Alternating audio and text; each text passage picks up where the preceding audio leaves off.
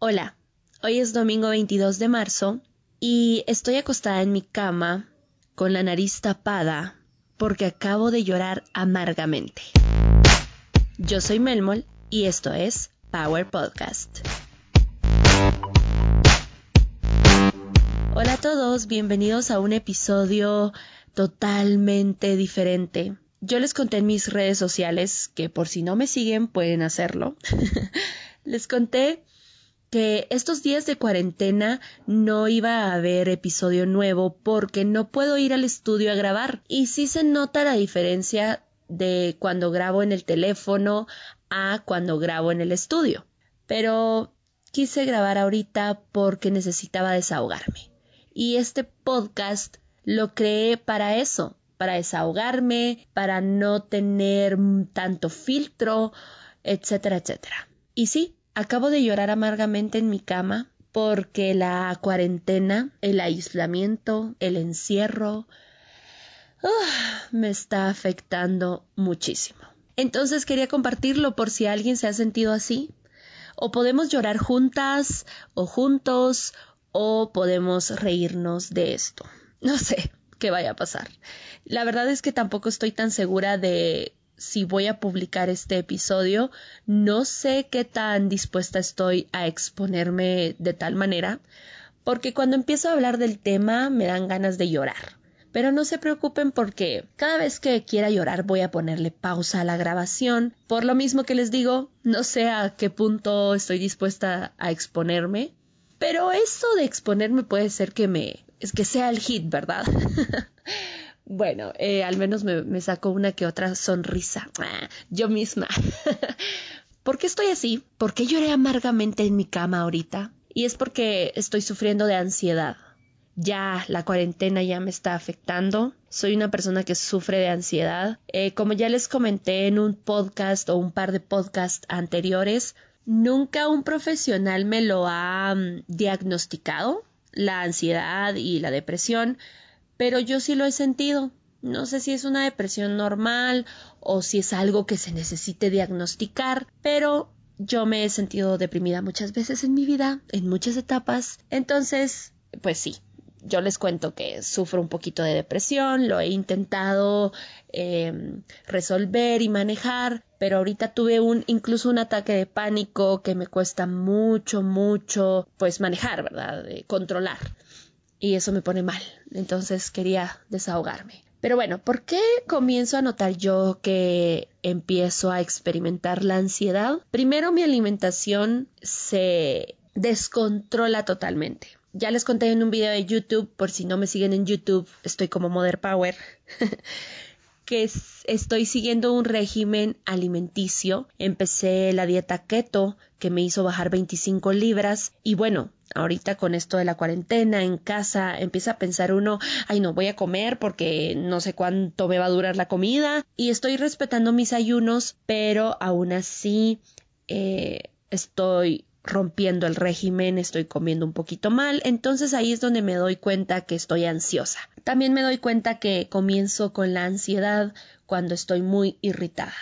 Estoy irritada, todo me irrita, el más mínimo berrinche de mi hija, que se llama Dafne, eh, me irrita. No es como que pasen varios, varios berrinches y yo me enoje, sino que en el primer intento, incluso intento de berrinche, me irrito y la regaño mucho. Me enoja todo y exploto cuando estoy así tan explosiva, yo ya soy explosiva de por sí, pero cuando exploto como un cerillo así que me enciendo es porque estoy totalmente ansiosa. Y cuando uno sufre de ansiedad, entra en una burbuja que nadie puede entrar ahí. Es totalmente impenetrable.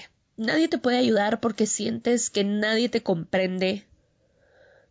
Eh, te sientes atorado y lo único que puedes hacer es llorar y llorar y llorar y es súper difícil controlarlo y decir no, bueno, ya, me voy a limpiar las lágrimas, ahorita ya me siento feliz. Ojalá fuera así de fácil, no es así de fácil. Es súper difícil controlar la ansiedad. Entonces, eso me pasa porque el encierro enferma, por supuesto. Y me ponen ansiosa muchas cosas. Primero, no poder trabajar como trabajo siempre porque mi nena está aquí en la casa todo el día. Entonces, en las mañanas que yo me dedicaba a trabajar, pues ya no puedo dedicarme a trabajar porque me dedico a ella. Y eso me pone ansiosa. No poder lograr hacer lo que quiero hacer, como cosas del trabajo y cosas eh, del contenido que hago, que sigue siendo un hobby, pero intento tomármelo en serio para no perder lo que ya he logrado y me ha costado tanto lograr.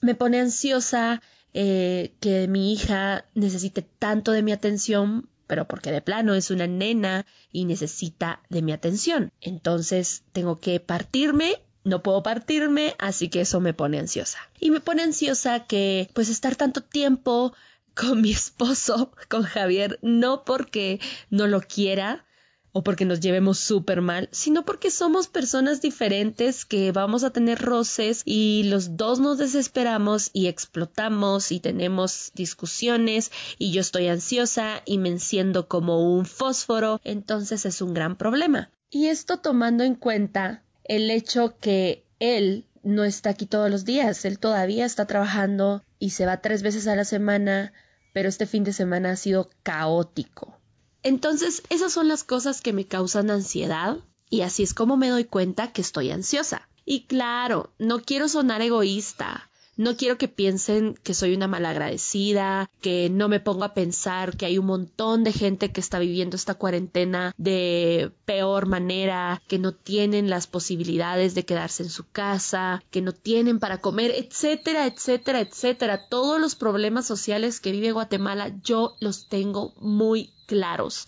De verdad que sí. Pero no quiere decir que porque esas personas la están pasando mal, mis problemas emocionales yo, al menos yo, los tenga que minimizar. No les pido a ustedes que se preocupen por mí, de verdad que no, no pido eso, pero yo pues me siento así y cuando alguien sufre de ansiedad, pensar en otras personas que la están pasando peor es contraproducente, porque me pone más ansiosa pensar que yo estoy mal, pero soy una egoísta porque hay otras personas que la están pasando peor.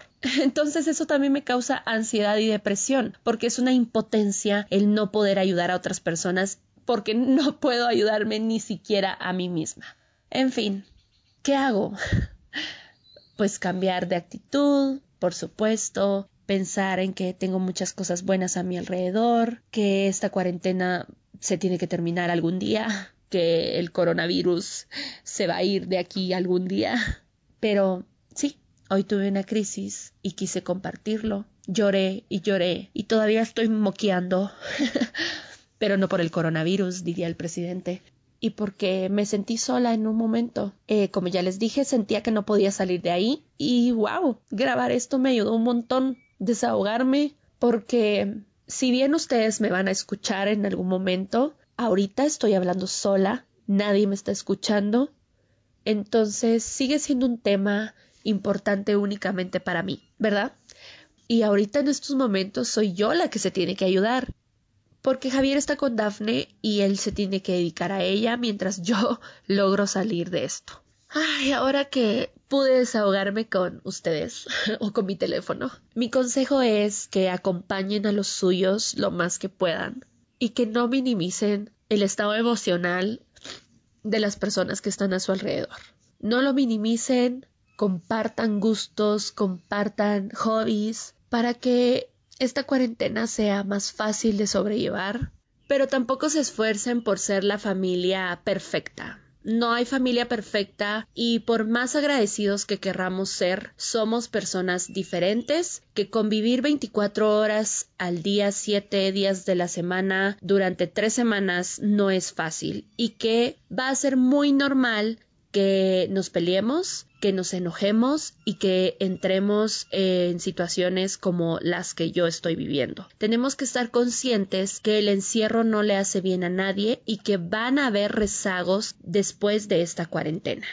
Así que no se preocupen si no pueden compartir un desayuno, un almuerzo y una cena en paz. Y si solamente pueden compartir el desayuno en paz porque se acaban de despertar y luego en el almuerzo ya no quieren comer juntos o en la cena ya se pelearon, es normal. Únicamente tenemos que acompañarnos para que no se salga de control. Las familias perfectas que disfrutan el tiempo juntos todo el tiempo, las 24 horas, no existen. Sí podemos disfrutar de un tiempo juntos, pero hay un momento en el que nos vamos a desesperar y es totalmente normal.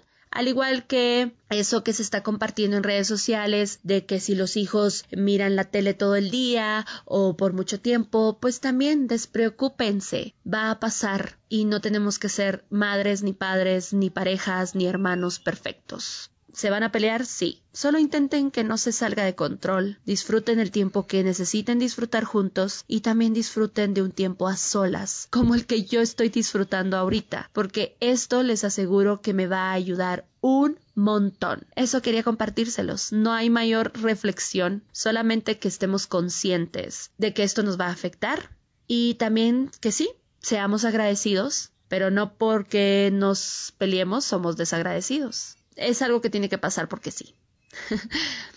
Cuídense mucho, gracias por escucharme, gracias por ayudarme. Voy a intentar grabar ahorita un video para mi canal, así que si no me siguen en YouTube, vayan a hacerlo, no sé qué están esperando. Mi canal se llama Mother Power.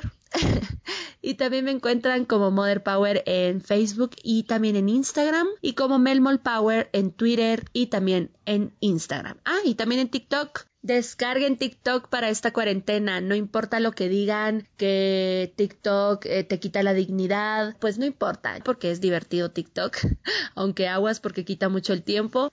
Ahora sí me despido, gracias por escucharme, espero que volvamos a escucharnos pronto aquí en este espacio donde le damos poder a las anécdotas. Bye.